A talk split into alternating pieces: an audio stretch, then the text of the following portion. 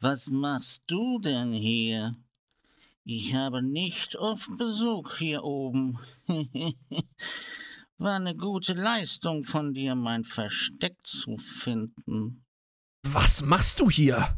Ich hatte die Schnauze voll von den Jorgnesen. Hatte Ärger mit Jorgensens Leuten, aber ist schon eine Weile her. Schätze, jetzt kräht kein Hahn mehr danach. Aber ich bleibe hier. Auf Jorgensens Kanal rennen mir zu viele Schwachköpfe rum. Wir sprechen uns noch. Der Gothic und Piranha Bytes Podcast mit Jorgenson und Kurga. Ja, und damit hallo und herzlich willkommen zur nächsten Ausgabe von Wir sprechen uns noch, dem Gothic und Piranha Bytes Podcast mit dem ehrenwertesten der ehrenwerten, Trommelwirbel bitte, Korgenson. Hallo, ich bin Gorgonson und natürlich ist auch der ehrenwerteste Jurga, der sich auch zu den ehrenwertesten zählen kann, auch dabei. Und wir sind aber heute nicht alleine, denn wir haben noch einen Gast, wie ihr gerade im Intro-Sketch gehört habt. Äh, der gute David van Scouten, einige werden seinen Kanal schon kennen, ist heute auch dabei. Hallo David. Moin. Ja, Hallöchen. Hallöchen allerseits.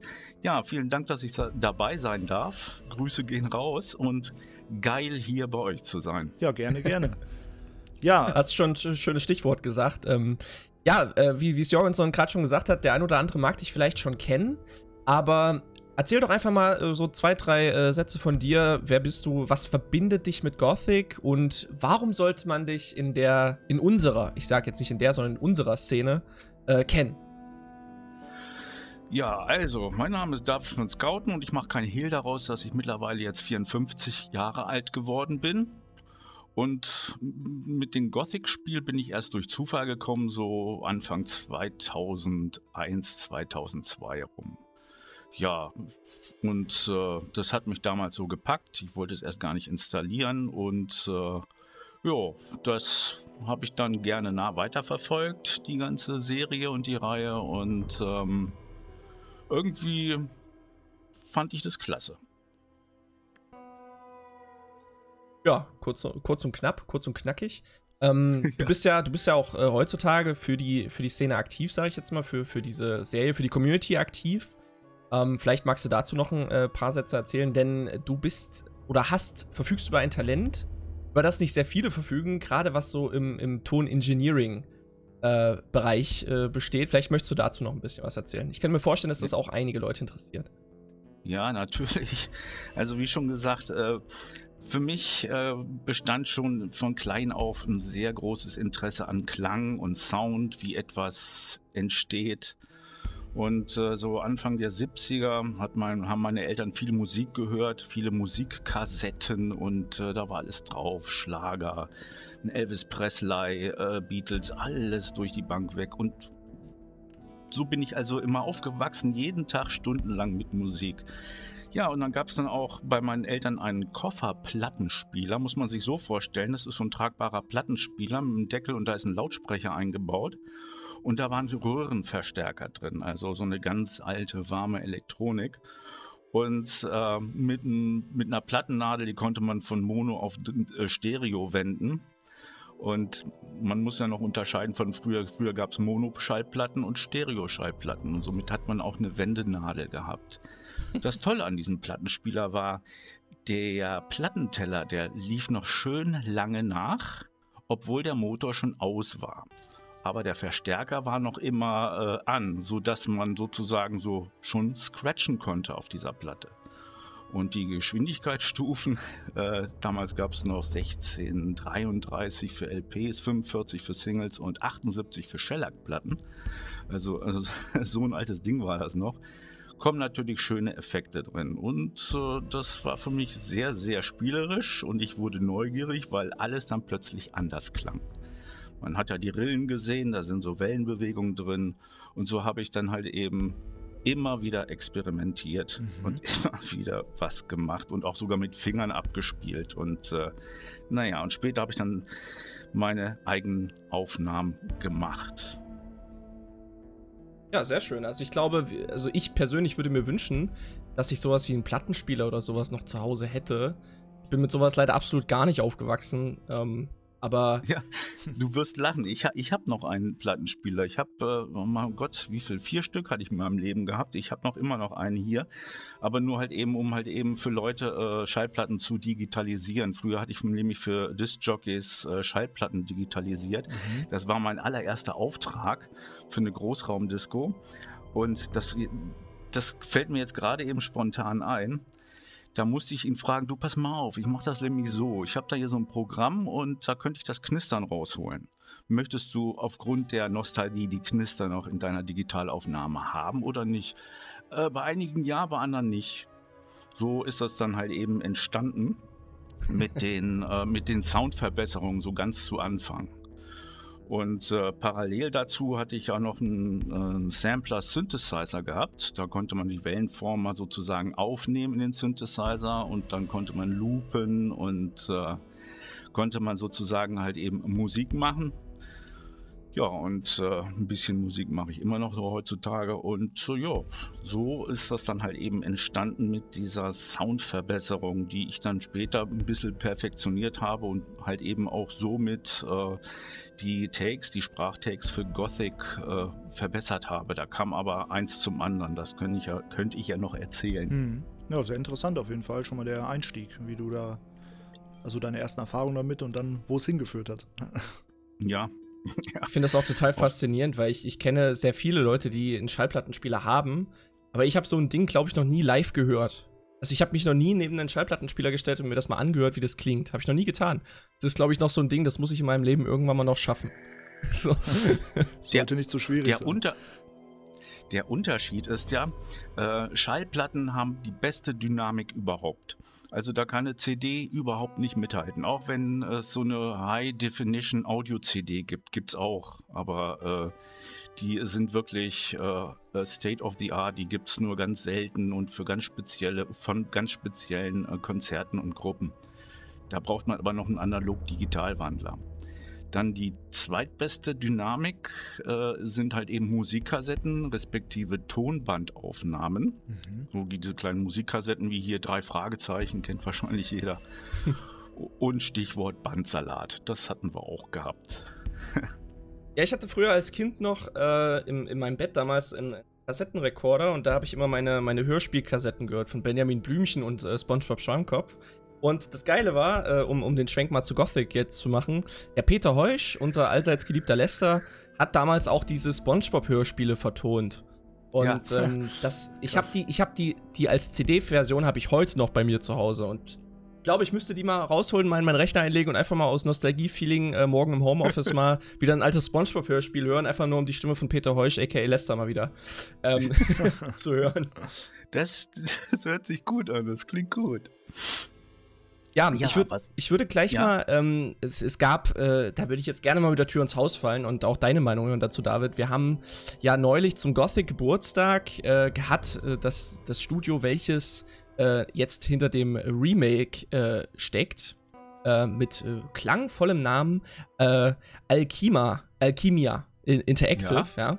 ja. Äh, die haben ein, ein äh, Screen oder ein Wallpaper veröffentlicht von zwei Scavengern. Ja, das gibt's ja, auf der Steam-Seite. Ich, ich, würde das wahrscheinlich auch nochmal hier im Podcast jetzt äh, auf YouTube nochmal einfügen, das Bild. Ja. Äh, ich hoffe, ja. es gibt keine rechtlichen Probleme.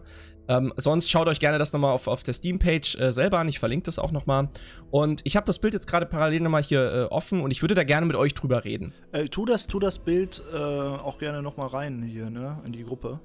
Ähm, dann, Ach so, ja, sorry, da, sorry, ich will, natürlich, ich ja. Ich will nämlich. Ich hab's vor Augen. Ich will nämlich auch noch ein Bild von einem alten Scavenger, aber der hoch, ähm, hochauflösend texturiert ist. Also von einem Gothic 1 oder 2 Scavenger, aber der ist hochauflösend texturiert, will ich dazu holen. Dann können wir nämlich direkt da die Unterschiede äh, gut vergleichen. Ja? Also ich habe ich hab den Link nochmal äh, kurz hier reingeworfen. Euch äh, das nochmal aufrufen. Akima, ja. Ähm, also erstmal die Frage, äh, habt ihr euch das durchgelesen, warum THQ Nordic Barcelona Studios das jetzt so ein bisschen ausgegliedert hat, beziehungsweise warum das jetzt ein eigenes neues Studio geworden ist, das aber unter, der, unter dem Dach von THQ quasi steckt? Ja, die, die sollen wohl eher, also die wollen wohl das neue Rollenspielstudio werden, ne? Und das ja. ist so der, der erste Schritt jetzt dahin, ne?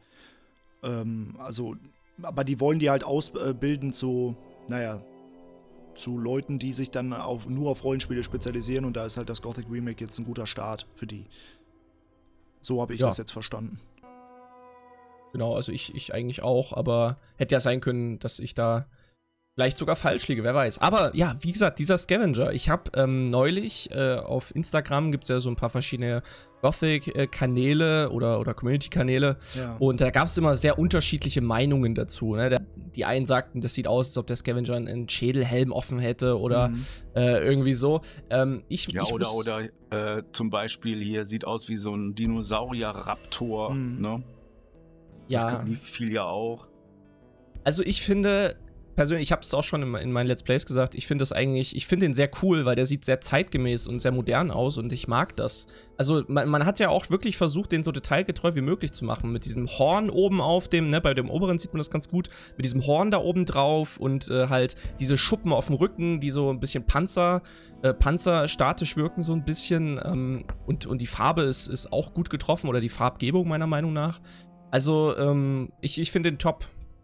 Weiß jetzt nicht. Aufgrund, äh, Aufgrund, dass es, genau, jetzt sehe ich es gerade, aufgrund, dass ja das Original ein Low-Poly-Mesh ist und äh, die Textur so ein bisschen verrät, in welche Richtung das geht, ist natürlich die Interpretation, ein äh, High-Definition äh, äh Scavenger zu erstellen, natürlich äh, sehr, sehr weitläufig. Mhm. Und äh, was wir halt eben von Gothic 1 oder 2 kennen, äh, geht natürlich äh, in die Interpretation natürlich äh, mehr so Richtung Vogel mit Federn, was man äh, in Gothic 3 am besten sehen konnte. Und der hatte dann halt eben auch irgendwie so eine Art Papageientaucher-Schnauze gehabt. Also Papageientaucher, die haben ja so eine äh, hohe, schmale Schnauz, äh, Schnabel, meine ich. Mhm. Ja, und die, die von THQ, diese, ähm, die Scavenger, wo ich die gesehen habe, dachte ich mir, oha, das ist, erinnert mich irgendwie an Tiere der Urzeit. Ich habe nämlich so ein Buch gekriegt damals in den 70ern und da hat das eine sehr große Ähnlichkeit, vor allem das auch mit der Zunge. Und äh, wenn wir uns mal vorstellen, was war denn der erste Saurier, beziehungsweise der erste Flugsaurier, das war der Archeopteryx. Und äh, der hat als erstes Federn gehabt und später äh, entwickelten die sich zurück zu Schuppen. Ja. Und dann kam erst die Saurier raus. Ne? Also ne. ich finde ich das, finde ich das Bild, also ich persönlich habe es nie irgendwie kritisiert. Ich finde es ich find's gelungen. Äh, ich, ich, muss auch sagen, ich finde es auch gelungen, weil äh, viele Leute haben gesagt, Scavenger haben Schnäbel, Scavenger sehen gar nicht so aus. Ähm, du hast ja gerade das angesprochen, dass das so richtig schlecht texturiert ist in Gothic 1 und in Gothic 2 auch immer noch. Man kann gar nicht so genau die Details erkennen. Deswegen Koga, du kannst vielleicht nachher das Bild auch einblenden im Video oder, oder verlinken, mhm. was ich dir hier ja, noch ich. reingestellt habe. Hier sieht man mach nämlich ich, ja. einen, ähm, das ist ein Scavenger aus Gothic 1 aus der Reloaded Mod und die haben den halt diese Texturen total verbessert. Und wenn man das mit dem Remake-Bild vergleicht, mit, von dem neuen Scavenger, dann sieht man so viele Parallelen. Natürlich sieht die Form ja. ein bisschen anders aus, aber man sieht auch der Scavenger, der, man hat ja nur diese Assoziation von einem Vogel, weil die sagen erstmal, so nennen wir die großen Vögel und die gockeln halt rum. Aber die haben kein Gefieder, so wie in Gothic 3. Die haben auch keine Flügel. Und einen Schnabel haben sie auch nicht wirklich. Wenn man sieht, sieht, sieht man, das Maul ist da drunter und das oberhalb ist alles wie so eine Hornbildung, auch wieder, also wie es im Remake ist. Weil wenn die das Maul aufreißen und gockeln, dann geht nämlich unten der Mund auf und alles oben scheint wirklich ein Knochengewächs zu sein. Und das erkennt man auch nicht äh, so gut, äh, wenn man jetzt Gothic einspielt, aber hier gerade auf diesem hochtexturierten Bild, äh, ja, kann man das schon besser das erkennen. Das ist wahrscheinlich Männchen und Weibchen, ne? Das gibt es auch. Es gibt unterschiedliche, te, unterschiedlich texturierte äh, Varianten. Also viele ja. Mods bauen die ein und da gibt es auch eine mit mehr Federn. Also viele Mods haben die dann als so Berg-Scavenger oder so eingebaut. Oder ich glaube, bei der Velaya-Mod gab es Männchen und Weibchen. Ja. Ähm, Wollte ich gerade sagen, ja. Und die hatten aber unterschiedliche Farben gehabt von den Texturen her. Richtig, die hatten auch, die einen waren auch ein bisschen, äh, sahen auch aus, als ob sie halt Gefieder hätten. Ne? Ja, so bräunlicher waren die. Aber auch da ist es die, die Sache, ähm, zum Beispiel, der, wir kennen ja eigentlich nur den, den wenn wir gerade vom Remake ausgehen, da gab es den Unterschied nicht. Äh, also bei Gothic 1 meine ich. Das Remake ist ja für Mhm. Gothic 1 und da gab es den Unterschied nicht. Und von daher, finde ich, gehen sie ja von dieser ledrigen, grauen, ledrigen Haut aus und von diesen Knochenschuppengebilde auf dem Kopf und auf dem Rücken. Und das war auch damals schon so. Und ich habe das Gefühl, dass viele Leute einfach nur alles, was das äh, Studio jetzt macht, generell schlecht reden wollen. Ja, Das- das, habe ich nämlich auch. Das, genau diesen Eindruck habe ich nämlich auch. Die denken, es, es kann nichts an das Original rankommen und deshalb müssen wir es schlecht machen. Genau diesen Eindruck habe ich auch. Und Danke, dass du es Ich muss- ausgesprochen hast. Ich muss ehrlich sagen, ich finde das engstirnig. ja, ist es auch. Lass den Leuten. la- Lass den Leuten doch eine Chance. Ich Ja, meine, richtig. das sind Spanier. Die Spanier haben eine völlig andere Mentalität, auch eine völlig andere Kultur. Die sagen, ah, manana, nur nicht, nur nicht äh, äh, sofort. Und äh, in Spanien gibt es auch den Unterschied, da werden äh, äh, Bauarbeiten nachts gemacht an der Autobahn und nicht während hier Rush Hour ist. Das halt eben von der Mentalität oder von der Arbeitsmentalität der Spanier aus. Was aber auch dazu kommt, es sind ja auch nicht nur Spanier, man hat ja auch viele beratende, äh, ähm, beratende also, ähm, Tätigkeiten, die von anderen Leuten ausgeführt werden. Und äh, wir haben ja auch schon ähm, so ein bisschen gehört, dass vielleicht auch alte Bekannte wieder als Berater dort dann fungieren. Und, und dadurch kann man ja auch erstmal abwarten, was kommt. Weil Natürlich sind wir ein bisschen geschädigt von etwas wie Götterdämmerung und wir sind auch ein bisschen davon geschädigt von Arcania, aber das ist ja nicht das gleiche hier. Ne? Es ist erstmal ein komplett anderes Studio und das Studio kriegt ja auch Gelder genau für dieses Projekt und es ist nicht irgendwie so ein Cash Grab oder so. Ne? Nee. Sondern ähm, ich finde, man sollte, äh, wie, wie ihr auch sagt, man sollte dem eine Chance geben und jetzt nicht von Haus aus alles sofort schlecht machen und einfach mal ein bisschen abwarten. Weil- Und vor allem die Sache ist halt auch, es sind halt nicht nur Spanier halt in, in der Programmierung oder im, Ja. im Design, sondern es ist ja ein ganz internationalisiertes Team. Also Ja. das, meine Ansgar Jahn war ja auch ein Deutscher, der dort im, im Playable Teaser zum Beispiel mitgewirkt hat. Hm. Und äh, von daher können wir auch davon ausgehen, dass, dass auch äh, Franzosen, Engländer, Deutsche, äh, Österreicher da auch mit äh, tätig sind und, und äh, aus ganz anderen äh, Staaten da noch mit da sind. Ich meine, Ja, natürlich. Klar, klar es, es, wird, es wird hauptsächlich wird's natürlich äh, ein spanischeres, einen größeren Kern äh, da, da natürlich einnehmen, ist ja, ist ja klar. Aber ähm, ich finde, ich glaube, es ist auf einem guten Weg. Also ich glaube auch, ne, sollten den erstmal eine Chance lassen und erstmal die ersten Trailer und die ersten Screenshots noch abwarten, glaube ich. Auf, Ja, auf jeden in, Fall. Zeiten von, in Zeiten von Homeoffice ist es ja sowieso, Ja. dass äh, das international zusammengesetzt ist. Nur halt eben, wenn der Vertrieb halt eben in, in Spanien ist, dann ist er dort. Dann Ja. ist das halt eben sozusagen die Sammelstelle. Und äh, äh, wenn zum Beispiel hier zum Beispiel namhafte Hollywood-Klassiker hier im 3D-Bereich, im Computer-FX-Bereich da sind, da sind auch deutsche Firmen mit äh, dabei. Das sieht man auch in den Abspännen. Also, wenn, äh, wenn wir das äh, ähm, so sehen, dann ist es international. Ja, Logisch. auf jeden Fall. Und Was äh, mir vielleicht noch gerade bei dem Scavenger auffällt, äh, wo ich das Bild noch mal so sehe, ja. ähm, der alte Scavenger, der hat so einen Knick im Hals. Mhm. Das ist mir noch nie so richtig aufgefallen eigentlich. Dass der so, so einen straighten Knick nach oben hat. So. Die, Ob das ein Knochen ist? äh, äh, Der Kehlkopf. der alte Scavenger. Sonst kann er ja nicht krächzen. ja, stimmt. Und der alte Scavenger hat auch einen viel kleineren Schwanz hinten. Äh, Das, das Ja. ist auf jeden Fall. Also der neue Scavenger ähm, hat schon dieses, diesen Dino-artigen Unterbau und der andere hat noch, also schon noch ein bisschen anders, aber so von der Grundoptik. Also als ich das gesehen habe, dachte ich, ja, das ist ein Scavenger. Das dachte ich beim Playable Teaser, als ich den Scavenger dort gesehen habe, nicht. Aber bei dem auf jeden Fall. Und das finde ich, ist ja auch der richtige Weg. Wenn ich als Gothic-Spieler erkenne, das soll ein Scavenger darstellen, dann machen sie irgendwas richtig. Ne? Da kann man sich auch noch äh, wehren und weigern und sagen, nö, das gefällt mir nicht, Scavenger haben Schnäbel, obwohl Scavenger in Gothic noch nie Schnäbel hatten. Also sie hatten immer diesen Ja, schnabelartigen Überbau äh, und Schnabel hatten sie erst ab äh, Gothic 3. Und da hat sich komischerweise keiner über die Veränderung des Scavengers so großartig beschwert, zumindest nicht in meiner Wahrnehmung. Klar, da kann man jetzt auch sagen, da gab es viele andere Probleme. äh, da war der Scavenger das kleinste Problem, aber trotzdem, ähm, ja. Ja, Die stimmt. Scavenger, die Scavenger von TH, äh, also jetzt dieses Beispiel, ähm, gibt es denn schon mehrere andere unterschiedliche Interpretationen von anderen äh, Tieren in der Gothic-Welt? Äh, Wisst ihr das? Nur das, was wir halt aus dem Playable Teaser gesehen haben, aber da ist ja so ziemlich alles auch verworfen. Ne? Also, Ja, da. also davon kann man jetzt auch nicht mehr ausgehen. Und man sieht ja auch, dass sie den Scavenger, den wir vorher beim Playable Teaser gesehen haben, überarbeitet haben. Ich gehe davon aus, dass alles überarbeitet wurde. Ne? Klar, jetzt bei einem Wolf oder so, da, ne, da kann man jetzt, das wird halt irgendeine Variante eines Wolfs sein, wie wir sie schon halt aus allen anderen Computerspielen kennen. Aber ich bin auch gespannt, weil im Playable Teaser habe ich am Anfang, fand ich das nicht schön, man konnte zwischen dem Scavenger und dem Snapper, die gab es ja da auch, sehr schlecht unterscheiden. Die sahen sich schon sehr ähnlich. Aber das hebt sich auf jeden Fall von einem Snapper ab. Und wenn jetzt ein, noch ein Snapper kommt, der so Raptor-artiger ist, äh, wie es auch bei Gothic 1 und 2 der Fall war, dann, äh, ja. Ja, und was ist mit dem Razer? Er muss dann halt dunkler sein und anders texturiert. Ja, da, da, da ist halt die Weil Sache. Ich mochte, Die sind ja auch, der ist ja auch sehr ähnlich. Ja, ich, ich Ja. mochte den Razer in Gothic 1 nie, gebe ich jetzt hier mal zu, weil der Razer war immer so, sah aus wie ein vollgefressener Snapper. Äh, und den mochte ich nie. Bei Gothic 2 fand ich die Razer wesentlich schöner, weil sie da auch ein bisschen schlanker waren wieder und äh, einfach aussahen wie ein, wie ein umtexturierter Snapper. Irgendwie mag ich das lieber, weil diese Razer, diese richtig dicken, die sahen einfach aus, als hätten sie zu viel gefressen. Über Monate zu viel gefressen. ja. Ja. Ich will nur mal kurz äh, dieses Gesprächsthema zu dem Snapper, das hat übrigens der User Atheist geschrieben, Hm. ähm, der, äh, der uns jetzt hier gefragt hat äh, über unser News-Feedback vom Lebenszeichen vom Remake. Dankeschön, Atheist, an dieser Stelle für diesen äh, Einwand. Das wollte ich noch mal kurz dazu sagen. Ja. Ähm, Auch von mir ein herrliches Dankeschön, nicht? ja, äh, David, Auch du, von dem alten Sack. Du, du, du hast auch noch ein paar Stichpunkte mitgebracht äh, und, und äh, vielleicht einen Themenbereich, wo du drüber reden wolltest. Und weil du unser Gast bist, ja, jetzt hast du Ja. deine Bühne und äh, erzähl mal.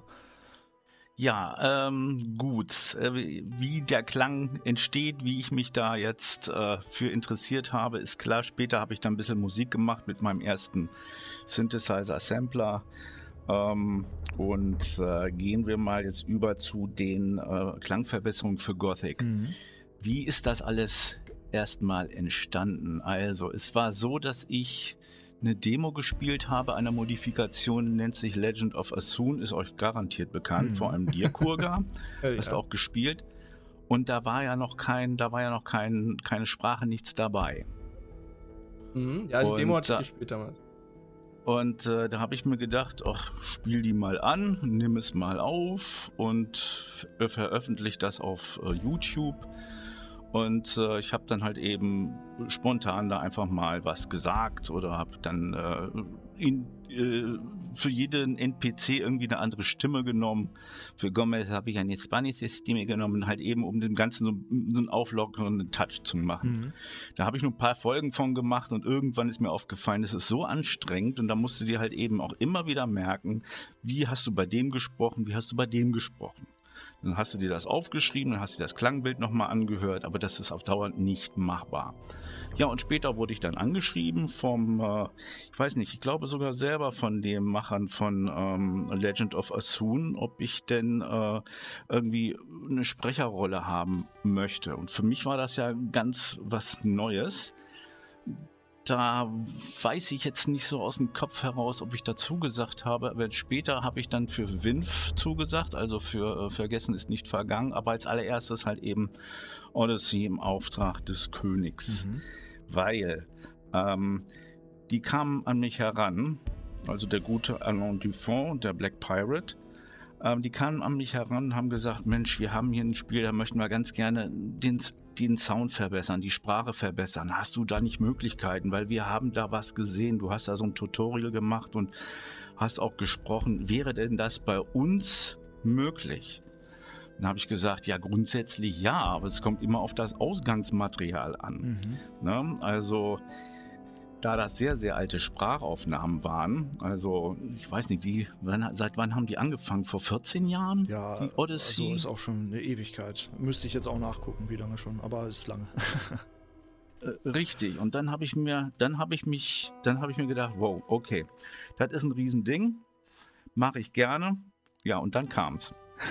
da dachte ich mir, äh, gut, sch- schick mir mal das erste Paket, das waren auch gleich zwei Gigabyte.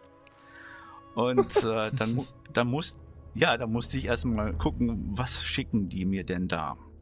Dann habe ich erstmal geguckt, okay, da sind zwar WAV-Dateien, aber ah, hallo, was ist denn das für ein Audioformat? IMA ADPCM 4-Bit.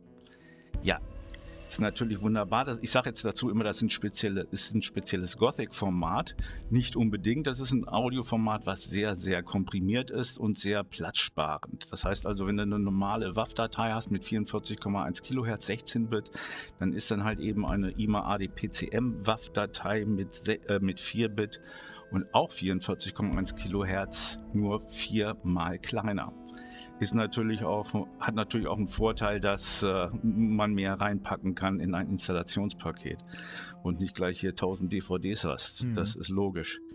Ja, dann habe ich dann geguckt, oh, welche Programme nehmen wir denn da mal für? Okay, mit Order City könnte ich die sozusagen in der Stapelbearbeitung wieder umwandeln in ein 16-Bit äh, äh, 16 äh, WAV-Format, damit dann mein Steinberg-Programm das erkennen kann. Also das ist ein anderes, so ein Musikstudio-Programm, so eine Art DAW. Und äh, dann muss ich das erstmal da erstmal umkonvert umkonvertieren, weil ich habe ja keine nagelneuen Sprechertakes bekommen oder die alten WAV-Dateien von den Sprechern, die äh, ursprünglich verwendet worden sind, sondern die gleichfertigen konvertierten äh, Gothic-Sprachdateien. Ja, dann ähm, habe ich reingehört und reingehört und erstmal gehört, jo, mm, jo, gut, oh, lustig. Sehr, also es sind, unter, sind völlig unterschiedliche Geschichten dabei äh, äh, gehört worden, beziehungsweise habe ich gehört, einmal übersteuert oder äh, das Klangvolumen war nicht ausreichend genug, es waren zu viele Höhen drin und so weiter. Ihr kennt das wahrscheinlich. Mhm. Dann habe ich mir gedacht, okay, wie kann man das jetzt verbessern? Ähm, auf der einen Seite kann man jedem individuellen Sprecher so eine Art Klangmuster beibringen, beziehungsweise man kann so gewisse äh, Höhen, wenn er zu hoch ist oder ein bisschen zu bassig ist, was ein bisschen dröhnt unter den Kopfhörern, kann man sozusagen die Frequenzen an- oder absenken. Also äh, anheben oder absenken. Und äh, das habe ich dann halt eben bei jedem gemacht. So hat auch hat auch Kurga, also du hast äh, ein Klangtemplate und Jorgensen hat auch ein Klangtemplate, wobei ich dann auch höre, dass dein äh, Mikrofon einen ziemlich hohen S-Gehalt hat. Also wenn du S-Laute sprichst, dann zischelt das so. Das ist bestimmt ein Elektrodkondensatormikrofon mit Phantomspeisung mhm. oder was ist das für eins? Ja, ist, ist es. Also es ist Rode NT1A und das ist mit Phantomspeisung ja. und ein Kondensatormikrofon.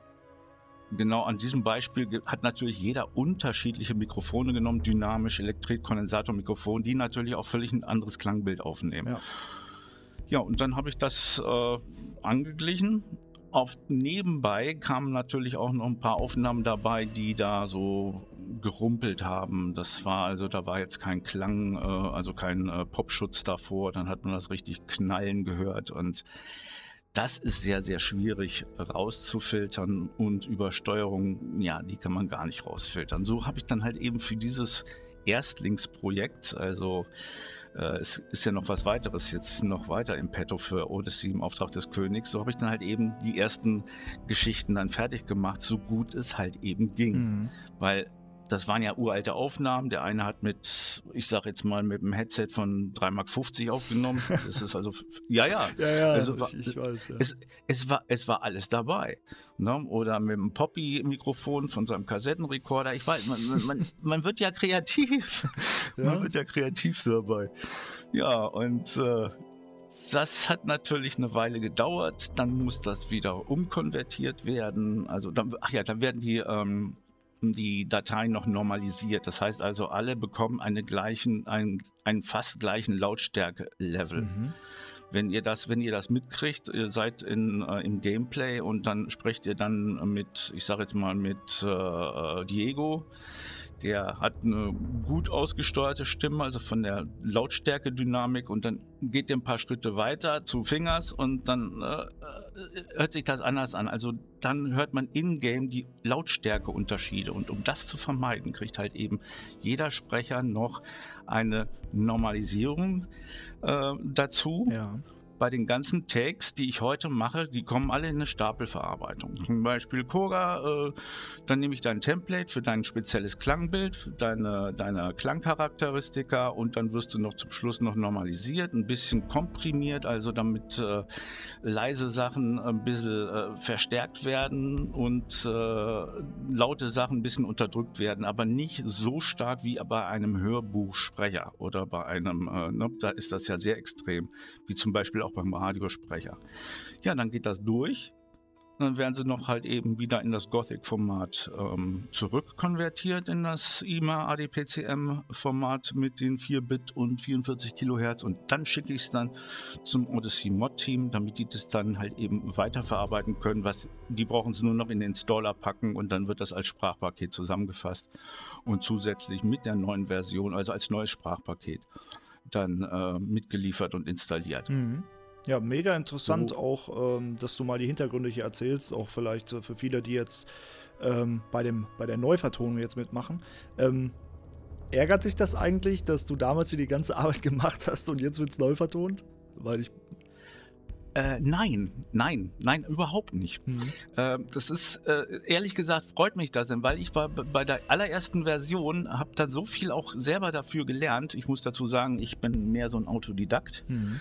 Und äh, das man wächst auch mit den Erfahrungen. So von wegen, okay, beim ersten Mal habe ich Dinge gemacht, die ich beim zweiten Mal, also jetzt, nicht nochmal mache, weil das äh, ein bisschen in die falsche Richtung ging. Ja.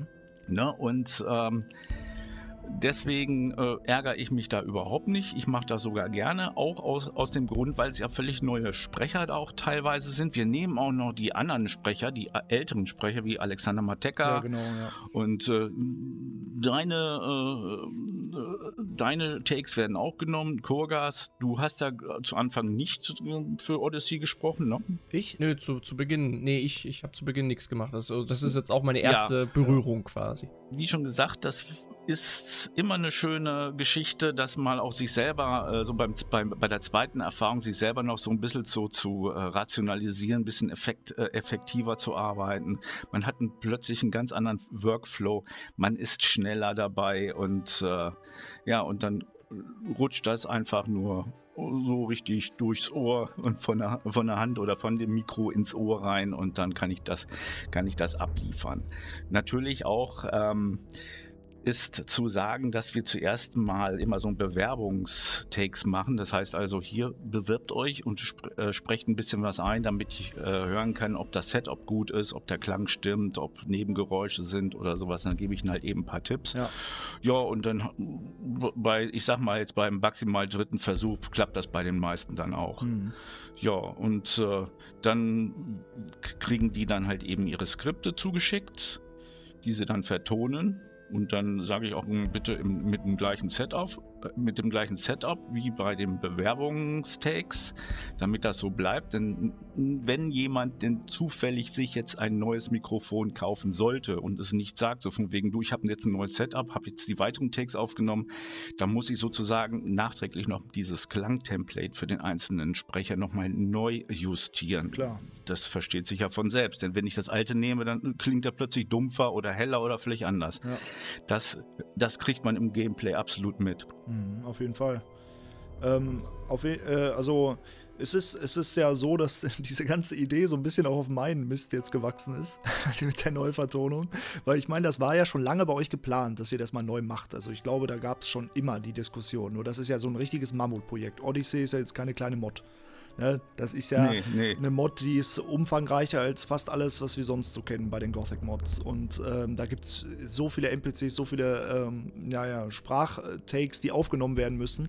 Und ich hatte halt, gerade als ich neulich, habe ich ja Legend of Asun gespielt und dann habe ich einfach so ähm, die Idee in den Raum geworfen während meines Let's Plays. Und da waren schon so viele Leute, ähm, die gesagt haben, ja, ich hätte da Bock drauf dass ich dann halt Black Pirate mal angeschrieben habe oder das Odyssey Mod Team angeschrieben habe und er hat gesagt, ja, es war Interesse. Dann habe ich ja ein Video gemacht, äh, quasi Werbung dafür und habe auch noch ein, irgendwann mal einen Beitrag gemacht mit, mit Werbung dafür und im Forum haben sich dann sehr viele Leute auch gemeldet und ja, jetzt hast du oder habt ihr ein neues Team von, von Leuten, die ähm, sich daran alle beteiligen und äh, ich finde das schön, weil ähm, so kann sich die Community auch gegenseitig helfen. Und äh, das finde ich immer so beachtlich. Auch da hast du ein Mod-Projekt.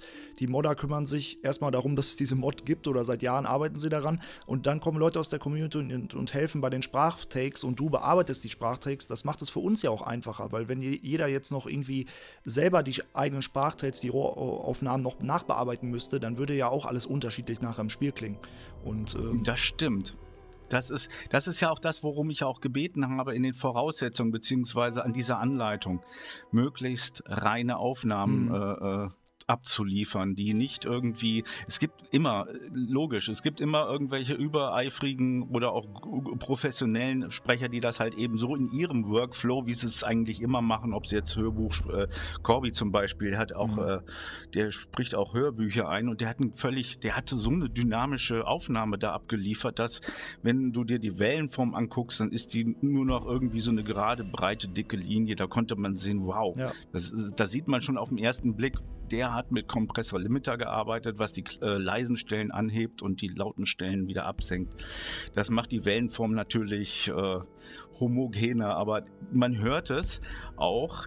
Äh, Im Gameplay könnte man es hören oder ja genau, wenn jemand spricht, mit der mit reiner Aufnahme gesprochen hat und er geht dann eben mal rüber mit einer, der ähm, mit so einer dynamischen Kompression gearbeitet hat, das wirkt lauter. Hm. Also von der Dynamik, das ist wie so eine äh, äh akustische Täuschung, so wie es optische Täuschung gibt, gibt es auch diese akustische Täuschung, so nach dem Motto, oh, der, der wirkt aber laut. Dabei äh, ist es in der Summe halt eben nur ein lautes Empfinden, weil ja auch die leisen äh, Passagen äh, lauter gemacht worden sind durch die dynamische Veränderung. Ja.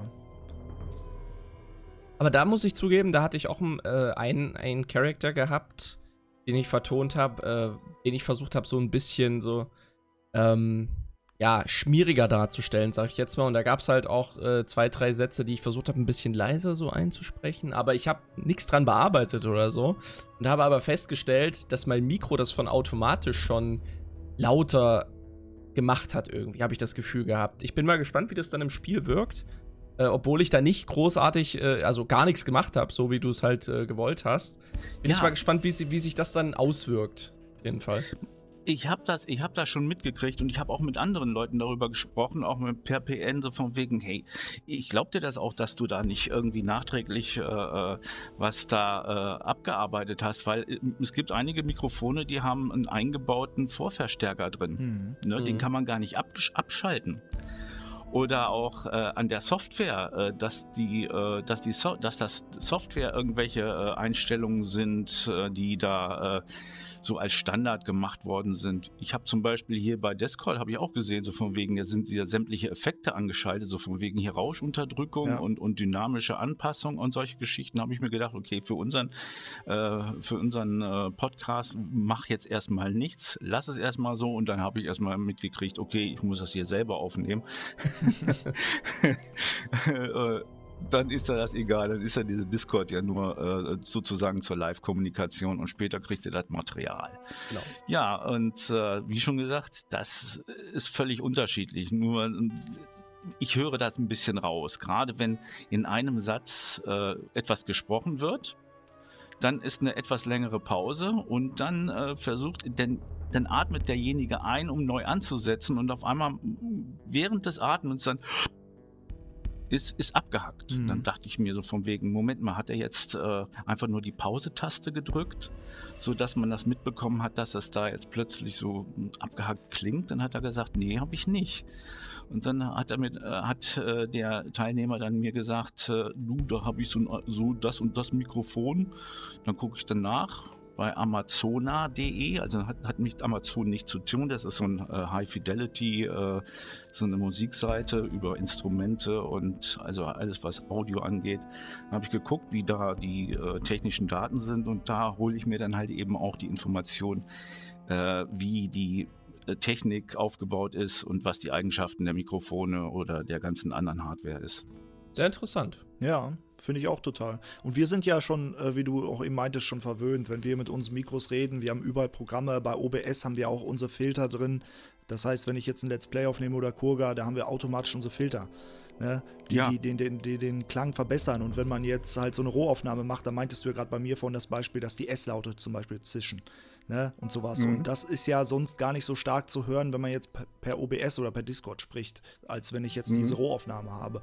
Aber ähm, auch da nochmal vielen Dank von meiner Seite aus, dass du diese ganze Rolle als Tontechniker da übernimmst für die Community. Ich finde das äh, sehr schön. Ähm, das meinte ich ja eben schon, dass wir da quasi Hand in Hand uns alle unterstützen und äh, das wird ja. so ein Mod-Projekt dann, äh, das wird jetzt natürlich einige Zeit dauern, bis sowas fertig ist. Das ist ja nicht mal eben, dass wir jetzt in zwei Wochen fertig nee, sind, nee. sondern das wird wahrscheinlich äh, schon Monate bis sogar Jahre dauern, äh, bis so ein Projekt wirklich da mal rauskommt, oder? Also.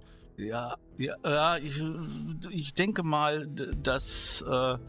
Ich sage jetzt mal nichts. Ich sage nur das, was ich weiß. Mhm. Also die Audioverbesserung ist klar, die ist öffentlich. Ja. An der arbeiten wir alle zusammen in der Community, sehr viele freiwillige Helfer. Und da muss ich mich auch nochmal an dieser Stelle bedanken an alle, die so fleißig mitgearbeitet haben und die wirklich äh, auch zuverlässig sind. Das ist auch sehr, sehr wichtig.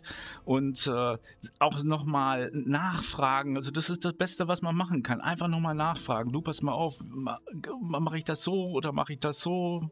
Ja. David, wie, was gibst du mir für Tipps? Da gehe ich gerne drauf ein. Das ist, das ist kein Problem. Und da muss ich auch nochmal einen, einen Riesendank an die freiwilligen Sprecher äh, ausrichten.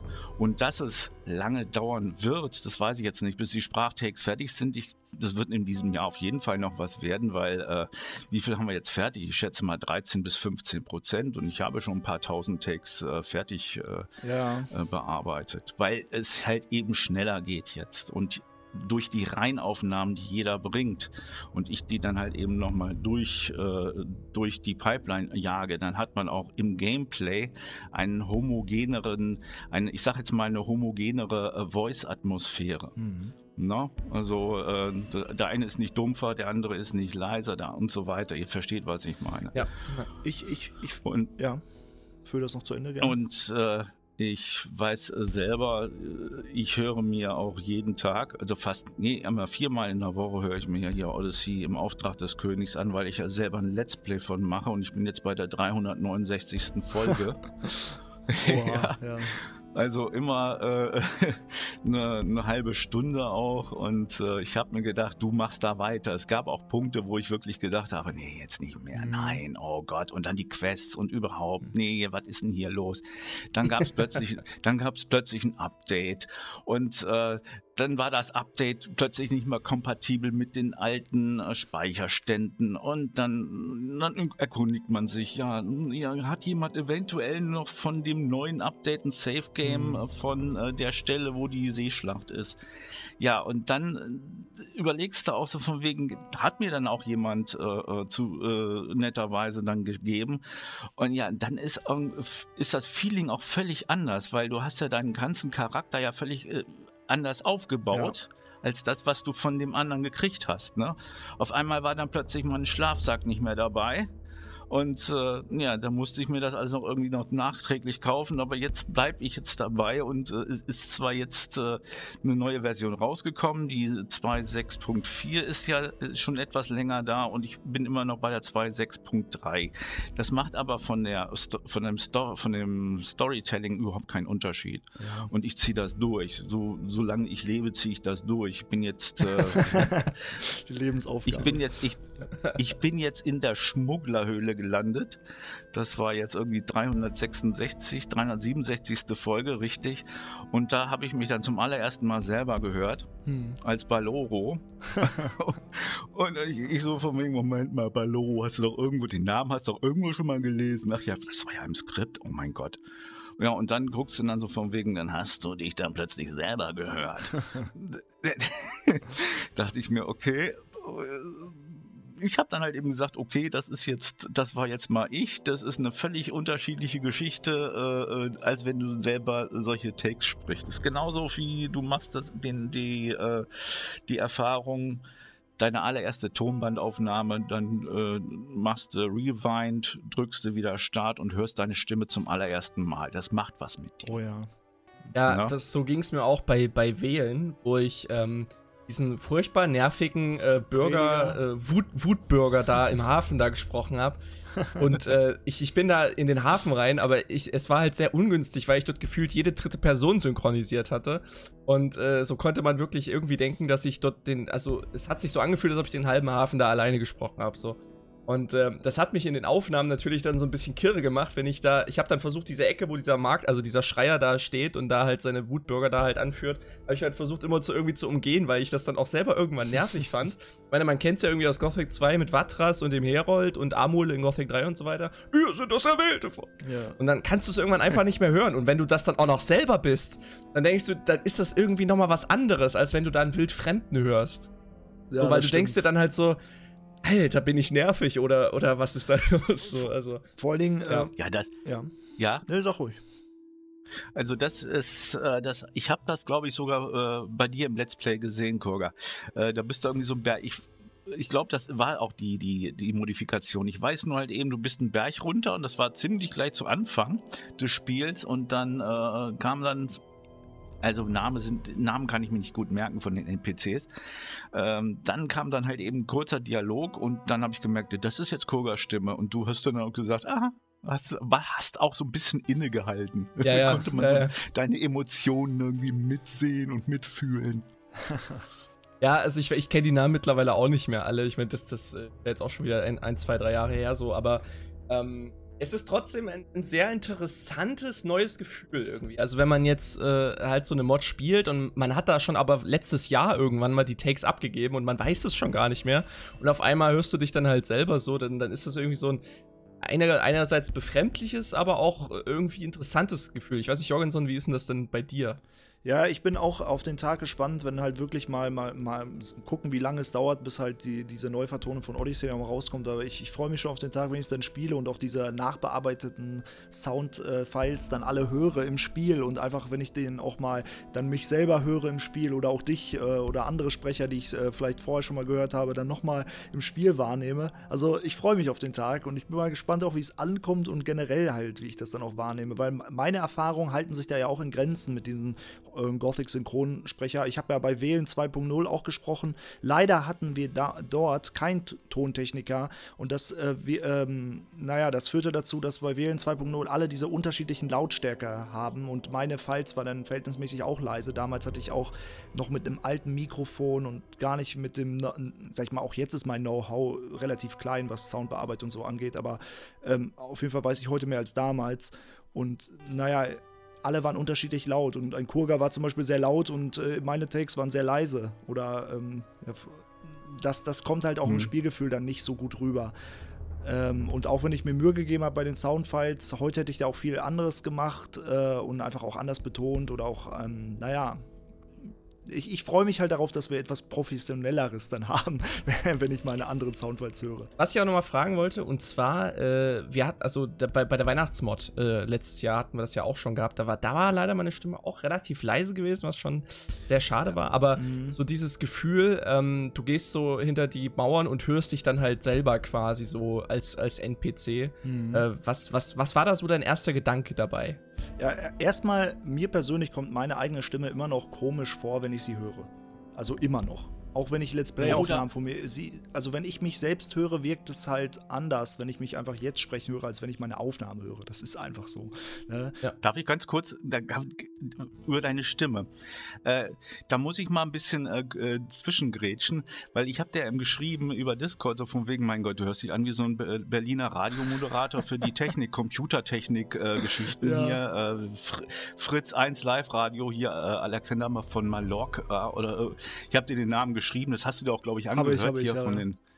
Und da habe ich mir gedacht, an, an, wen erinnert mich die Stimme? Ne?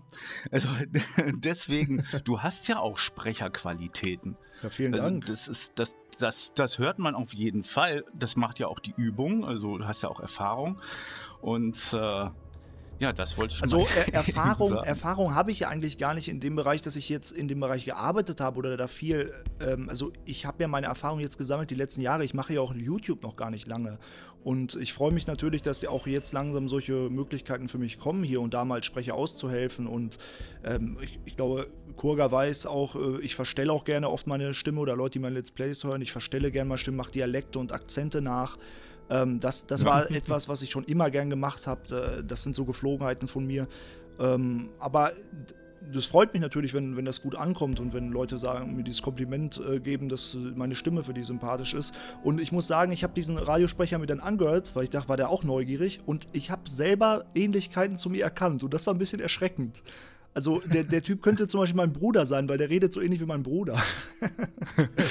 ja, und das, das ist ja, das ist ja die Erfahrung. Also dieses, äh, ich sag mal, das, das Gehör muss ja auch trainiert werden. Und wenn man, ich sage immer, die Musik, die Musik ist es, die unser Gehör trainiert. Da kannst du irgendwas hören, ob es jetzt Schlager ist oder Heavy Metal oder Elektronik oder halt eben das, was man gerne hören möchte.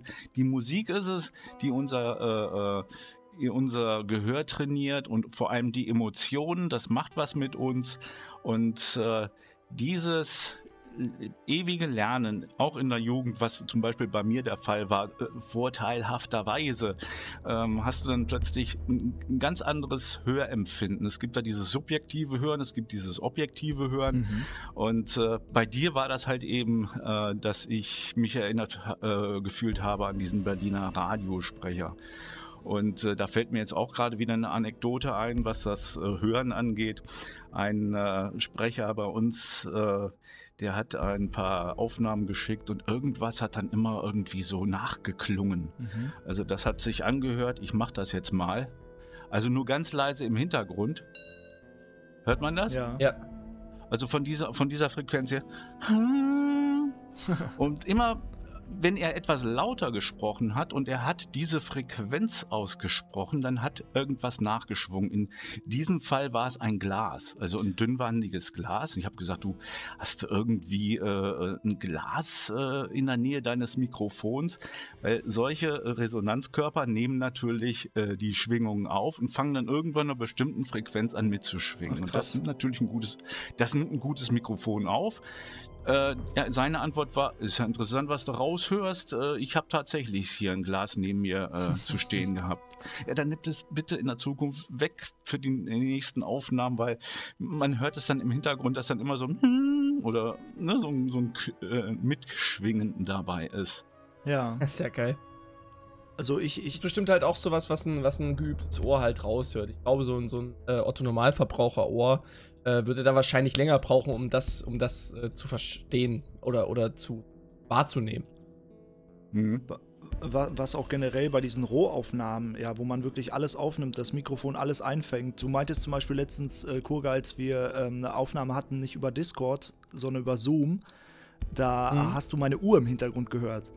Ne? Ja. Und das hat selbst das mein, mein Mikrofon hat meine, meine Uhr, äh, das Uhrticken mitgenommen. Also wenn, wenn es ganz leise war, hat man das gehört. Und das fand ich auch faszinierend, weil sonst hat man ja immer Rauschunterdrückung und alles mögliche, in, in, äh, so Noise Gate drin ähm, mit den Filtern. Bei Discord hat man das ja auch, aber bei Zoom halt hatte man gar nichts. Und das war voll interessant. Äh, das ist, das ist lustig, weil ähm, wenn man alte Filme guckt, ich sage jetzt mal so, ja, so in den 60ern, 70er, äh, und man sieht dann äh, Szenen, die, wo Gespräche stattfinden, und äh, dann ist es plötzlich ruhig und auf einmal fängt so ein langsames Rauschen an, immer stärker zu werden. Mhm. Ja, dann verstärkt sich das, bis jemand wieder redet. Äh, dann senkt sich das so schnell wieder ab. Es gab nämlich damals schon analoge Rauschunterdrückungen, äh, die halt eben hardwaretechnisch äh, von Seiten des äh, Tonangelhalters, also Mikrofonhalters, schon in seiner Maschine drin waren. Das, äh, ja, das kann sowas von nervend sein. Und wenn das dann halt eben sehr extrem eingestellt ist, dann gibt es so eine Art Pumpeffekt. Und das äh, ist natürlich auch störend. Nur halt eben von der Technik her auch mal äh, erwähnt, dass es sowas früher nämlich auch schon gab. Und auch gerade in Musikproduktionen. Ich war ja auch schon in ein paar Musikstudios drin. Äh, wobei hier in der Nähe gibt es so einen, Bernd Dietrich, der hat, äh, wen hat er denn? Gigi Anderson und sowas produziert und auch, glaube ich, äh, ähm, ne, halt eben auch die Schlagersänger. Und da hat man dann äh, so mm, mal reinschnuppern dürfen. Was ist das? Dann hast natürlich, was weiß ich, ein 16, äh, Band äh, Tonbandgerät gehabt, also 16 Spur Tonbandgerät, dann ein Mischpult, ein Riesenteil mit Reglern, Filtern, Anzeigen, also natürlich äh, super modern, was heutzutage jetzt schon wieder äh, veraltet ist, weil ja sehr viel über, auf die, über die Computer läuft. Ne? Hm. Was ich auch generell gemerkt habe, weil du gerade Studio angesprochen hast, ich musste mir zu Hause hier in meinem, in meinem Büro äh, auch ganz viel ähm, so Schaumstoff und so nach und nach besorgen, dass mein Hall und so weggeht für saubere Aufnahmen. Weil ich habe hier einen relativ großen Raum, hier steht noch ein Sofa drin. Ähm, und das war das Einzige, was sonst ein bisschen den, den, den Hall auch weggenommen hat. Und dann habe ich mir erstmal gedacht, ja, so Schaumstoff an der Wand, hat halt gar keine Ahnung. Das hat kaum was gebracht. Und dann habe ich mir so dicke Schallabsorber in die Ecken gestellt. Und als ich die schon einfach in den Raum reingeräumt habe, habe ich gemerkt, boah, das klingt ja ganz anders. Da war ich völlig fasziniert davon. äh, ja, und ja. und äh, da jetzt stehen unter meinem Tisch zwei dicke Schaumstoffklötze und in den Ecken stehen bei mir so, so äh, Schallabsorber. Und äh, das macht so einen Unterschied. Wenn ich die rausräume, dann halt der Raum. Und wenn die drin sind, dann äh, halt es halt nicht. Und das ist echt äh, faszinierend für mich gewesen, als ich das das erste Mal den Unterschied gehört habe. Weil vorher hatte ich einen kleineren. Raum, da stand auch mein Bett drin. Und äh, noch mit meinem alten Mikrofon, mit den alten Einstellungen, da bin ich quasi umgezogen in das Zimmer, habe meinen PC dahingestellt, habe die erste Aufnahme gestartet und es hat gehalt. Und ich dachte, was ist jetzt mit meiner Aufnahme los? Ja. Äh, das ist richtig. Also, ähm, äh, früher so in Übungsräumen hier gerade bei äh, hier mit Gitarre und Schlagzeug für irgendwelche äh, Gruppen, die ganz gerne mal auftreten. Da gab es auch Übungsräume in den Kellern. Da gab es ja statt Audiomatten hier in äh, Para, hier in Pyramidenform, die du gerade erwähnt hast, äh, haben wir damals äh, Eierkartons hingeklebt. Ne? Ja. Äh, ne? Also diese Eierkartons, das war das Nonplusultra. Ähm, dann natürlich gibt es natürlich, wie, wie, du auch eben gesagt hast, diese Schallabsorber, diese Kästen. Das ist natürlich eine super Sache, weil äh, so eine flache, so, eine, so ein flacher Absorber, wie so eine Schaummatte, ja, mhm. das gibt immer noch Reflexionen. Mhm. Das kommt trotzdem wieder zurück. Und wenn du einen Kubus hast oder ein Rechteck oder am besten, es gibt eine ganz teure äh, Variante, die der äh, Claudio Passav Passavati in London nimmt für sein Studio. Also das ist einer, der spielt unheimlich gerne viele Synthesizer und hat sie auch. Der hat dann auch so Audio-Reflektoren gehabt, also so äh, Schallabsorber, aber die haben noch, die sind aus Holz. Die haben eine Holzblende und die haben ein ganz spezielles Muster drin, so ein Riffelmuster oder auch so längliche Löcher, ja, damit, ja, der, damit, der, damit der Schall dann so seine Umwege hat, wenn er dann auftrifft, damit das nicht sofort wieder nach dem Motto Einfallswinkel gleich das, Ausfallswinkel wieder zurückprallt. Ne? Das ist schon ein bisschen kostenintensiver, aber das äh, habe ich auch gesehen, als ich mir mal für Schallabsorber. Ich bin jetzt, wie gesagt, bei, ähm, ähm, bei Schaumstoff auch geblieben, ne? Ähm, weil du meintest ja gerade so einen Kastenaufbau, das habe ich gar nicht. Ich habe ähm, halt so äh, große Schaumstofftürme in meinen Ecken. Ne? Ähm, aber die liefen halt auch unter Schallabsorber. Aber ich weiß, was du meinst. Es gibt so Holzkastenaufbauten, dann ist da irgendwie so ein Füllmaterial drin. Und äh, diese anderen Dinger, von denen du gerade geredet hast, die äh, habe ich auch gesehen. Aber die hängt man sich, also da, das sieht man auf den Studios, die hängen dann an der Decke oder an der Wand. Und, ja, genau, ähm, richtig. Die sind ja. aber schon ein bisschen kostspieliger. Also da muss man dann schon ja. ein paar Euros in die Hand nehmen. Aber ich glaube, ähm, ich habe mal äh, so ein, wenn man will, ein Lifehack gesehen für alle Hobby, Hobbyaufnahmeleiter zu Hause oder die sich ein Studio einrichten wollten. Ähm, Leute bauen sich selber Holzkästen äh, und, und packen da dann Steinwolle rein. Ja, ja. Und äh, das funktioniert wohl auch sehr gut. Das haben sehr viele, und das kann man ja dann auch mit Stoff überziehen. Also für alle Leute, die so ein bisschen handwerkliches Geschick mitbringen, äh, sollte das kein Problem sein, ähm, sich so ein Ding selber zusammenzubauen. Also das ist wirklich keine, kein Hexenwerk. Was auch gut geht, ich hatte, ähm, also ja. habe ich ja auch, es ist ein recht großer, wirklich ein sehr, sehr großer Raum hier, muss ich ähm, aber das, das Gute ist, also ich selber hatte jetzt noch nicht so das Problem mit, mit Hall oder so. Also meine Aufnahme klang immer relativ okay. Wie gesagt, ich bin jetzt auch nicht so der große Crack, was das jetzt Sounddesign angeht. Aber ich mache es zum Beispiel auch so, ich habe hier ein großes Fenster und ich habe, seitdem ich hier eingezogen bin in diese, diese Wohnung, 2017, äh, ich habe keine Jalousien oder Gardinen oder sowas hier. Also habe ich angefangen, kreativ zu werden und habe zum Beispiel eine große, äh, so eine, so eine Kuschel-Molly-Decke, habe ich einfach hier vor das Fenster gegangen, das ist halt direkt daneben und das wirkt halt auch super Schall äh, absorbierend, genauso wie der Greenscreen, der ja hinter mir hängt. Das ist ja auch ja. einfach nur eine Stoffdecke. Mhm. Und so habe ich mir so ein eigenes kleines Karree in der Ecke hier gebaut für den Schreibtisch. und an der Wand, an der Wand hängen auch noch so, so, äh, so Flaggen von, von Bands und so. Äh, hier ist auch noch ein großer Schrank, der mitten in den Raum reingeht. Und der Couch habe ich hier auch eine große hinter mir stehen. Und äh, ja, also so, tatsächlich hatte ich noch nie mit dem Gedanken gespielt, mir für zu Hause so ähm, Schaumstoffmatten oder Eierkartons oder sowas zu holen. Aber ich bin letzte Woche mit meinem Schlagzeug in mein neues, in meinen neuen Proberaum gezogen und das war ja eine komplett andere Welt. Da war ja die gesamte, die, der gesamte Raum ist ja komplett abgeklebt mit diesen Schaumstoffbänden oder mit diesen Schaumstoffplatten halt. Ja. Und ich habe jetzt so viel davon übrig, dass ich auch überlege, mir die hier mal an die Wand noch irgendwie mitzumachen. Also, das ist wirklich mittlerweile echt eine Überlegung wert. Weil ich glaube, da könnte, könnte man, es ist nicht viel, aber man könnte da noch mehr rausholen. Und ich glaube, viele unterschätzen das auch. Ich persönlich auch. Ich habe früher mich mit dem Thema gar nicht beschäftigt, so. Aber äh, es ist wirklich interessant zu, zu testen und auch rumzuprobieren und dann auch Resultate äh, wahrzunehmen. Also, das finde ich halt auch sehr interessant bei so. Ich, ja, das ist, das ist, also wenn man Low-Budget-Sound äh, ähm, oder Schallabsorbierung machen kann, dann kann man auch Fließdecken nehmen oder Mollton. Mollton ist aber auch ziemlich teuer. Ich habe zum Beispiel hier mal auch mal angefangen, mal so ein Greenscreen zu machen. Mittlerweile mache ich das auch nicht mehr. Ähm, da habe ich mal von so einem äh, Discounter für 3 Euro so 1,80 mal 2 Meter äh, knallgrüne Fließdecke gekauft. Und desto faseriger die Oberfläche ist, umso mehr äh, wird der Schall da geschluckt. Und wenn man da mhm. sich so eine Ecke baut wie du, ähm, dann, ähm, dann hat das schon einen Effekt. Ich muss jetzt zum Beispiel zu meiner Schande gestehen, ich habe jetzt hier äh, spontan also mein ähm, Brillenmikrofon äh, angemacht. Also ich sitze hier nicht hinter einer Spinne mit einem super High-End-Mikrofon, sondern ich habe ein Lavalier-Mikrofon an meinem Brillengestell dran geklipst. Das hat den Vorteil, dass ich in jede Richtung gucken kann, ohne dass sich da irgendwie äh, etwas am Klang verändert. Ne? Also ja. nicht, dass ich daran vorbei ähm, labere. Das nur halt eben mal so. Und es, es macht, macht mich Freiheit. Ich kann dann halt eben besser gestikulieren auch. Ja, klar. Also gerade wenn man auch viele Leute, äh, was ich neulich gesehen habe, äh, vielleicht kennen ein, einige diesen YouTuber Alexi Bexi, der macht auch so Technikkram auf YouTube. Und äh, der, ähm, der hat neulich ein Headset auseinandergebaut, weil meistens sind Headsets, Mikros ja richtig schlecht.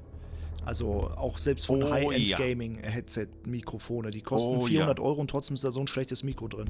Und dann hat er das Ding auseinandergeschraubt und hat sich einfach so ein, ähm, so ein kleines, es gibt ja so kleine Ansteckmikrofone, die auch im Fernsehen oder was du gerade meintest, äh, ja. so, sowas, hat er sich einfach da dran gelötet und hat das halt benutzt. Ja. Und dann hast du einfach einen das perfekten Klang.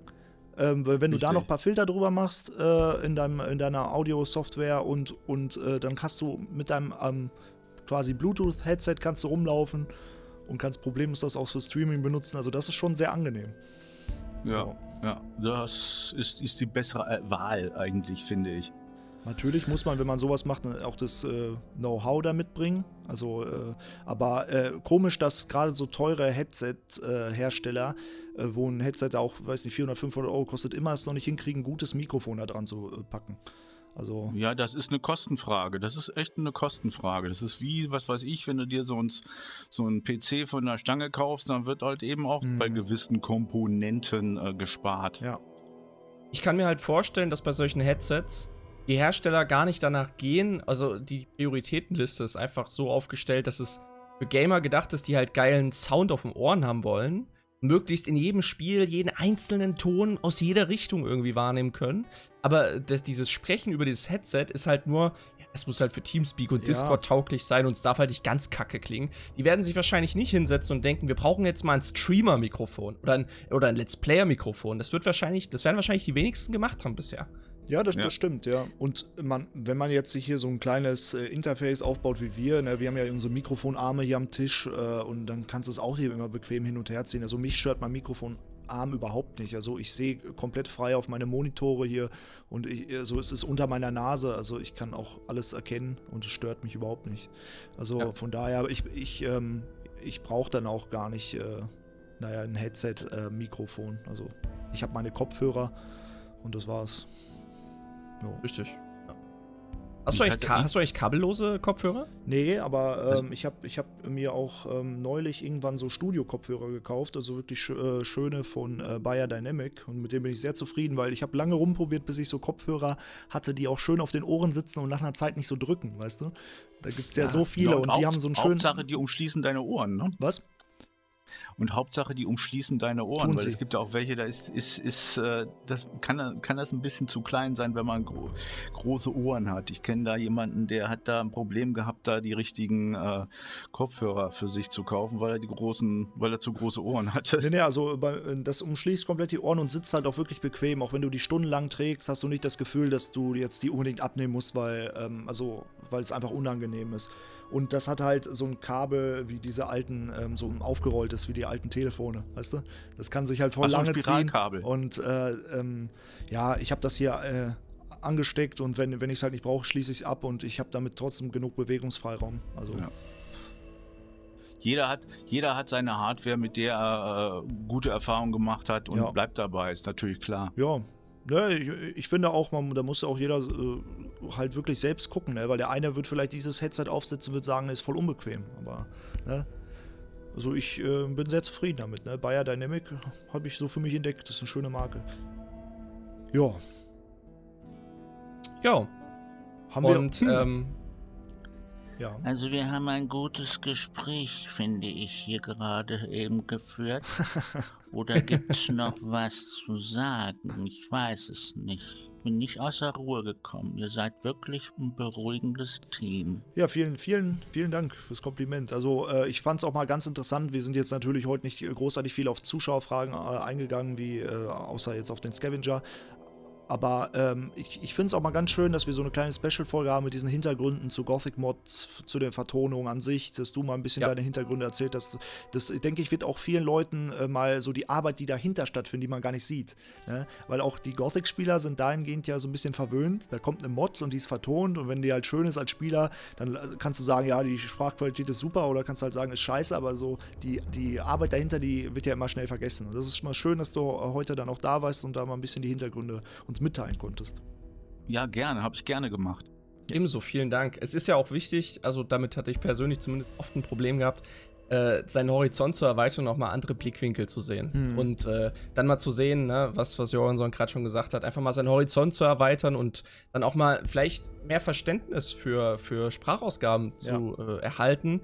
Jetzt nicht nur von Gothic Mods, sondern auch von anderen Spielen irgendwie, was das was das da teilweise auch für, für eine Arbeit dahinter steckt und dass das halt, dass da Leute richtig eine Ausbildung dafür machen, so Ja. Sound Engineering und das ist halt kein Ding, was das lernst du mal in einem Jahr und dann hast du alles drauf, sondern es entwickelt sich ja auch immer weiter. Und äh, es ist äh, wie in so vielen Berufen, da lernt man einfach nicht aus, Hm. sondern da muss man sich halt immer weiterbilden und äh, ich bin mir äh, zu 99% sicher, dass es auch im, im Sounddesign so ist. Und äh, von daher auf jeden Fall auch nochmal von mir ein, ein herzliches Dankeschön, äh, David, dass du uns da einen kleinen Einblick gegeben hast. Mhm. Gerne, gerne. Ähm, ja, natürlich toi toi toi weiter äh, an deinen Projekten. Ja. Ja, ihr könnt Herzlichen Dank. deinen Kanal, Herzlichen Dank. deinen Kanal verlinken wir natürlich auch. Check gerne mal Davids Kanal aus. Äh, Wie du vorhin schon meintest, du spielst ja aktuell noch der Odyssey. Äh, und äh, Genau. sonst gibt es auch viel Tipps und Tricks-Videos. Zum Beispiel bei dir habe ich auch schon mal über den Renderer hier und da noch was gelernt, weil du da so kleine Tutorials gemacht hast. Und ähm, ist ganz interessant. Also check das gerne mal aus. Ja, Ja, es ist ja, es ist ja so, ich habe ja keinen monothematischen Kanal, wo ich nur ausschließlich Games und Gothic da mache, sondern ab und zu auch mal ein bisschen was anderes, was Mhm. auch mein Interesse ist. Und äh, ich habe natürlich hier bei uns in unserem Ort ja halt eben auch noch so ein paar juristische Geschichten äh, laufen, die ich auch noch äh, filmtechnisch äh, unterstütze. Deswegen äh, ja. nicht wundern, wenn da plötzlich was anderes mit dabei ist. Man kann ja auch die Playlists abonnieren. Ne? Ja. ja vor, vor allen Dingen, ich, ich, ich bin ja auch so jemand, der.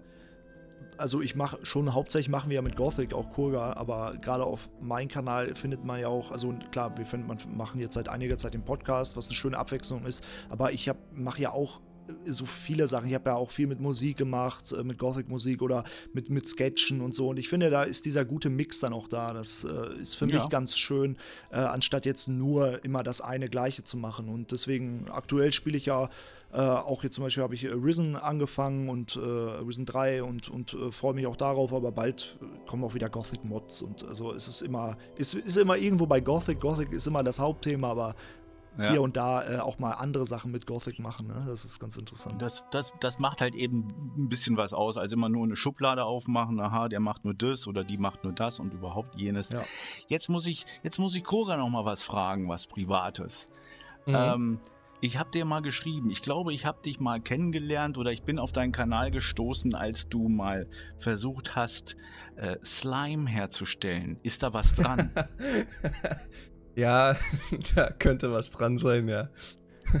was, das habe ich nicht mehr gefunden bei dir. Ich habe das, hab das witzigerweise neulich nochmal, äh, hat mich auch jemand darauf hingewiesen. Du hast es aber, glaube ich, nicht. Und dann habe ich mir das selber nochmal angeguckt. Das ist jetzt schon drei Jahre her oder so, oder vier Jahre mittlerweile. Und ähm, ja, das war auf jeden Fall auch mal was anderes, was aber auch nicht aus meiner Initiative rausging, muss ich ehrlich sein. Ja, ist, ist verständlich. Ich weiß auch warum. Da war es ja auch nicht alleine. Aber das ist das allererste Video, was ich von dir gesehen habe. Weil ich nicht selber so Slime entwickeln wollte, habe ich amerikanische Videos gesehen und auf einmal irgendwas Deutsches. Und dann dachte ich mir, oh, der ist ja lustig drauf, der versaut sich seine Finger da, den, wühlt da in den Schüsseln rum mit, mit Seifenlauge oder was du da nicht alles zusammengekippt hast. Ja, ja. ja das war cool. Da habe ich mir gedacht, oh, der macht auch was in Gothic. Naja, dann mach mal, dann guck mal, dann verfolgen wir ihn mal weiter. ist natürlich sehr hübsch, dass, dass es dann so die, den Kreis geschlossen hat und vom einen Gothic-Kenner zum anderen dann äh, gekommen ist. Ähm, ja, also ich weiß nicht, so, ich, ich, früher war ich auch tatsächlich da ein bisschen lockerer eingestellt und habe dann auch immer mal so Sachen gemacht, wo ich einfach mal Bock drauf hatte. Äh, mittlerweile ist es halt eher so, ich wäge vorher ab, ob es sich lohnt, halt zu dem und dem Ding halt ein Video zu machen, einen Vlog zu machen oder so. Das mache ich ja tatsächlich eher seltener tatsächlich in den letzten Jahren. Aber ähm, wenn sich halt mal sowas anbietet, sowas wie zur Gamescom oder irgendwelchen anderen äh, Messen oder Convention, wenn ich da Bock habe zu filmen oder so, dann lade ich das halt auch manchmal hoch. Aber ich glaube, heutzutage ist das eher, wird das eher weniger. da finde ich, da ich auch den Podcast, da finde ich auch den Podcast eine sehr, eine sehr super, äh, oh ja. super äh, abwechslungsreiche Sache. Und ich glaube, es wird, äh, uns wird heute mal vergeben werden, dass wir heute mal nicht auf so viele Kommentare oder auf keine Kommentare jetzt groß eingegangen sind. Das wird dann wieder äh, die nächsten Folgen besser werden. ja, es sollte ja nicht der letzte Podcast von euch gewesen sein. Es gibt immer noch mehrere und ich bleibe auf jeden Fall dabei, weil das macht Neugier. ja, freut uns natürlich auch, dass das auch so gut ankommt. Äh, wir hätten ja am Anfang nie gedacht, dass immer wieder Fragen nachkommen, aber äh, ich habe vorhin auch mal meinen Fragenkatalog da durchgesehen. Also ich habe so viele Fragen noch offen ja. von der letzten Woche Kurga. Bei dir sieht es wahrscheinlich genauso aus. Also, also selbst wenn, selbst wenn wir jetzt keine neuen Fragen mehr zulassen würden, würden wir locker noch Material für drei, vier Folgen äh, drin haben. Mindestens. mindestens. Ja. Also auf das, jeden, auf jeden äh, Fall. Aber äh, das, das freut uns natürlich auch, dass ähm, man muss sagen, irgendwie, also aus meiner Wahrnehmung, ich habe ja auch neulich so einen Community-Beitrag gemacht am Geburtstag von Gothic, äh, dass die Gothic-Community ist gefühlt aktiver denn je, so äh, aus meiner Wahrnehmung, heraus und ich, ich bin da echt begeistert. Also ich habe so viele positive Beispiele jeden Tag, ne, äh, wo ich nette Menschen kennenlerne oder kennengelernt habe aus der Gothic-Community. Auch wirklich diese, diese Kleinigkeit, die man auch vergisst, auf dem Discord jemand fragt, der hat ein technisches Problem oder beim WOG-Forum und die Leute helfen sich gegenseitig oder was du vorhin meinst mit dem Speicherstand. Da hat sich ja auch noch irgendjemand gefunden, der dir dann zugeschickt hat, ne? Und das ja, sind so Kleinigkeiten ja. und ich denke, wir haben eine schöne, erwachsene Community. Natürlich gibt es immer auch ein paar Negativbeispiele, aber äh, die vergisst man dann auch ganz gerne, wenn es so viele positive Sachen gibt. Ne? Auf jeden Fall, ja. Ja. Ich, ich finde das gut, ich finde das super. Und das sollte auch in dieser äh, sympathischen, äh, harmonischen äh, Art und Weise weiter erhalten bleiben. Auf jeden Fall. Das können wir uns alle nur wünschen. Und bei allen anderen Sachen, die jetzt auf Gothic noch zukommen mit dem Remake und so, da warten wir einfach mal ab. Ja? Ne? Richtig. Ja. ja. Traditionell ähm, ist es so, dass der Gast bei uns das letzte Wort hat. Und David, da, daher würde ich dich bitten, äh, du bist ja auch schon etwas äh, Arner, sage ich jetzt mal so, im Leben. Und möchtest, möchtest, du, möchtest du der Zuschauerschaft noch eine Lebensweisheit mit auf den Weg geben?